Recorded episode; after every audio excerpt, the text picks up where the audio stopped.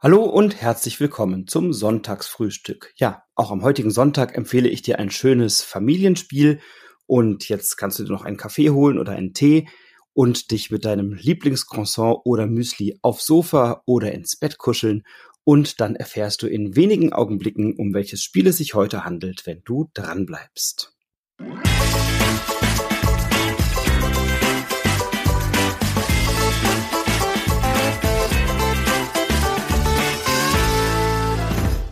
Das Spiel, was ich dir heute empfehle, ist im Jahr 2020 im Original erschienen, 2021 dann in deutscher Sprache beim Schweizer Verlag Game Factory und es handelt sich um ein Spiel von Connor Reed oder Connor Wright, nämlich das Five-Minute Mystery. Das Five-Minute Mystery ist ein Familiendeduktionsspiel, wunderschön illustriert, sehr, sehr schön gestaltet von Cam Kendall und Alex Diochon oder Diochon.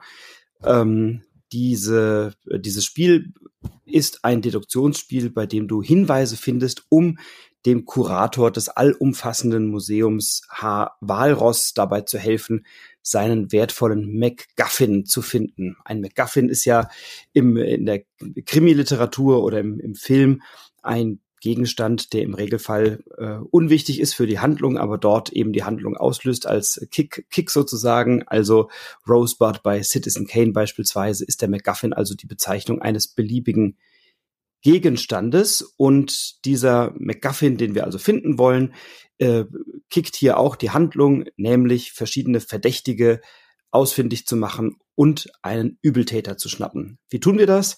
An alle Mitspielenden, man kann das Spiel von eins bis vier Spielerinnen oder Spielern spielen, verteilen wir gleichmäßig verdächtigen Karten. Und auf diesen verdächtigen Karten sind so sehr schön illustrierte anthropomorphe Tiere zu sehen, also Tiere in einer menschlichen Gestalt, der die Eule ist es, glaube ich, oder nee, die Katze Leo und äh, die Fledermaus Robert und der Hai Frank und die Maus Deborah und der Oktopus Rainer und der Elefant Jan und so weiter und so fort. Das sind also ganz schön gestaltete Verdächtige, die alle verschiedene Eigenschaften haben oder Gegenstände bei sich tragen. Ähm, und dann haben wir einen Fall, haben für diesen Fall eine bestimmte Zeitvorgabe, die über die App gesteuert wird und können dann Hinweise finden, mit denen wir dann verschiedene Verdächtige ausschließen können. Dazu haben wir Übeltäterplättchen, die korrespondieren also mit diesen Verdächtigen. Und da sind auf den Kanten dieser Plättchen sind äh, rote, rosa, blaue und grüne Farbcodes abgebildet und immer wenn wir einen Hinweis finden, können wir diesen Hinweis, auf diesen Hinweisen sind diese Farbcodes auch abgebildet, dann legen wir die farblich entsprechend an. Also die Handschuhe beispielsweise haben auch einen blauen Farbcode und den legen wir dann an den Übeltäter an. Und dann können wir sehen, ob dieser Farbcode übereinstimmt. Dann trägt der Täter Handschuhe oder er stimmt nicht überein. Dann trägt der Täter keine Handschuhe. Und dann können wir die entsprechenden Verdächtigen, die es also nicht sind, ähm, entsprechend aussortieren. Also nehmen wir mal an, der Täter trägt keine Handschuhe, dann können wir aus den verdächtigen Karten, die wir auf der Hand haben, alle Täter ausschließen, die äh, keine Handschuhe oder die Handschuhe tragen, die können wir alle ausschließen und können sie zur Seite legen. Die können es nicht gewesen sein in diesem Fall. Und das machen wir so lange, bis wir eben alle Hinweise gefunden haben, beziehungsweise alle benötigten Hinweise gefunden haben, die uns helfen, den Täter oder die Täter auszuschließen. Wie kommen wir an diese Hinweise? Wir haben sehr schön gestaltete sogenannte Szenekarten, auf denen verschiedene Szenen abgebildet sind, die so im Museum auftauchen oder die sozusagen im Museum stattfinden. Diese Szenekarten sind Bilder, die ähm, ja zeigen, verschiedene Räume des Museums zeigen und in diesen Räumen des Museums sind Symbole versteckt nämlich fünf verschiedene stilisierte Quadrate, Dreiecke, Kreise, Kreuze oder Sterne, die jeweils auch ein bisschen unterschiedlich aussehen.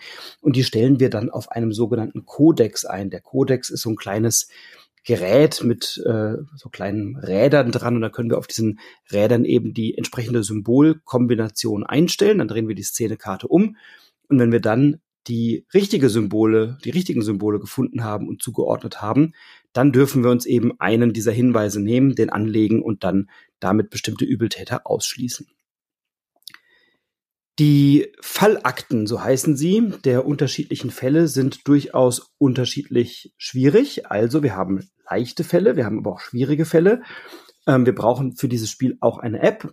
Diese App gibt uns zum einen natürlich die Zeit an, zum anderen aber ähm, ist auch Herr Walross mit einer Stimme dort enthalten. Das ist also sehr schön, insbesondere für Kinder. Der spricht dann so ein bisschen lustig und liest dann quasi nochmal vor, was auf der Karte steht. Also zum Beispiel beim Fall die große Eröffnung haben wir neun Minuten Zeit, um einen Übeltäter zu schnappen und dann klingt das Jemand hat meinen MacGuffin gestohlen. In zehn Minuten öffnet das Museum. So helft mir doch endlich. Jetzt sind es nur noch neun Minuten. Ja, und so führt dann eben das Walross in diese äh, in diesen Fall ein und haben neun Minuten Zeit, einen Übeltäter zu finden, Szenenkarten anzuschauen, die Symbole zuzuordnen, die Hinweise auszuwerten, Verdächtige auszuschließen, bis eben nur noch einer übrig bleibt.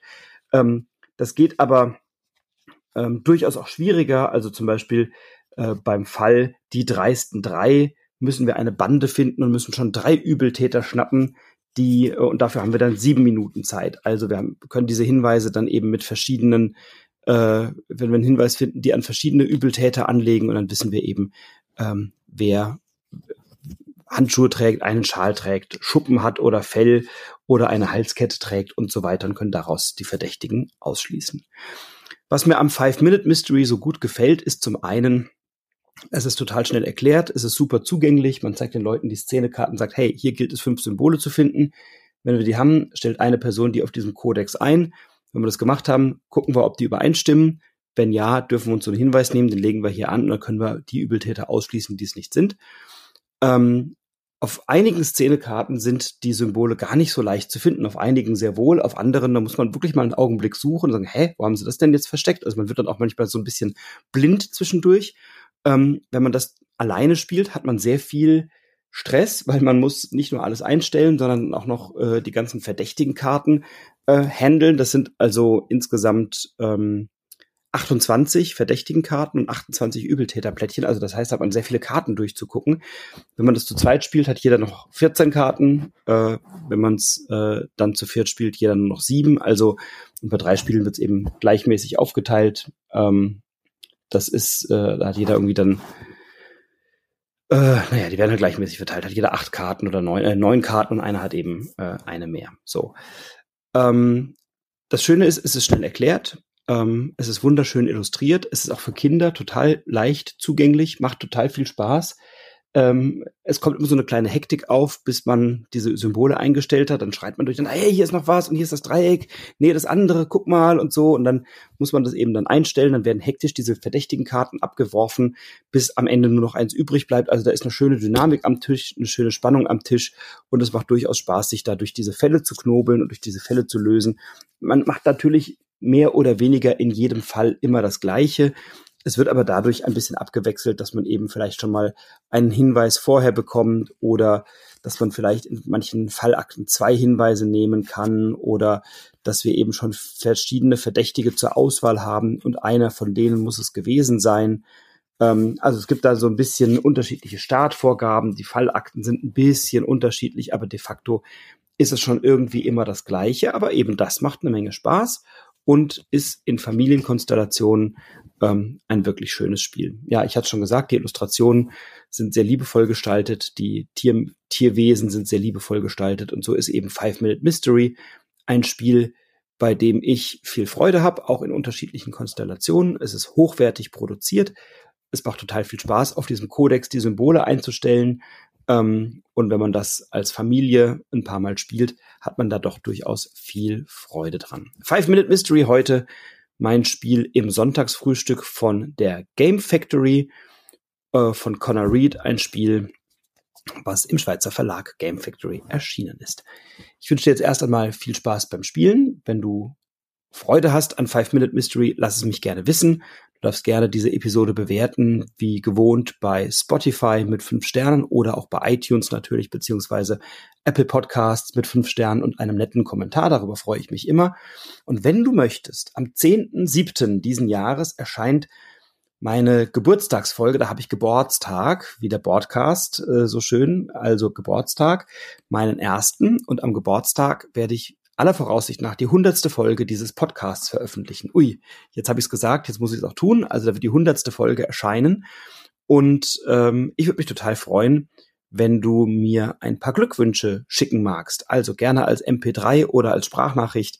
Ähm, wenn du dazu eine Kontaktangabe brauchst, melde dich bitte gerne über Instagram bei Broadcast-Brettspiel-Podcast oder bei Twitter unter Broadcast-Spiel. Vielleicht hörst du hier diesen Podcast gerne und magst mir ein paar Glückwünsche schicken. Vielleicht hast du auch schon das eine oder andere Spiel gefunden oder neu entdeckt, was dir möglicherweise bislang verborgen blieb oder mein altes Schätzchen wieder aus dem Schrank gekramt, das dort schon lange vor sich hin gammelte und dann lange nicht gespielt wurde. Ich würde mich jedenfalls freuen, von dir zu hören, was dieser Podcast bei dir bewirkt hat, warum du ihn gerne hörst und freue mich einfach über die Glückwünsche. Wenn du sie mir bis Anfang Juli, Mitte Juli schickst, dann werde ich sie gerne noch in die Folge mit hineinschneiden. Jetzt wünsche ich dir aber erstmal einen schönen Sonntag. Bleib gesund, bleib inspiriert, inspiriere andere. Viel Spaß beim Spielen. Alles Liebe, bis bald, dein Frederik.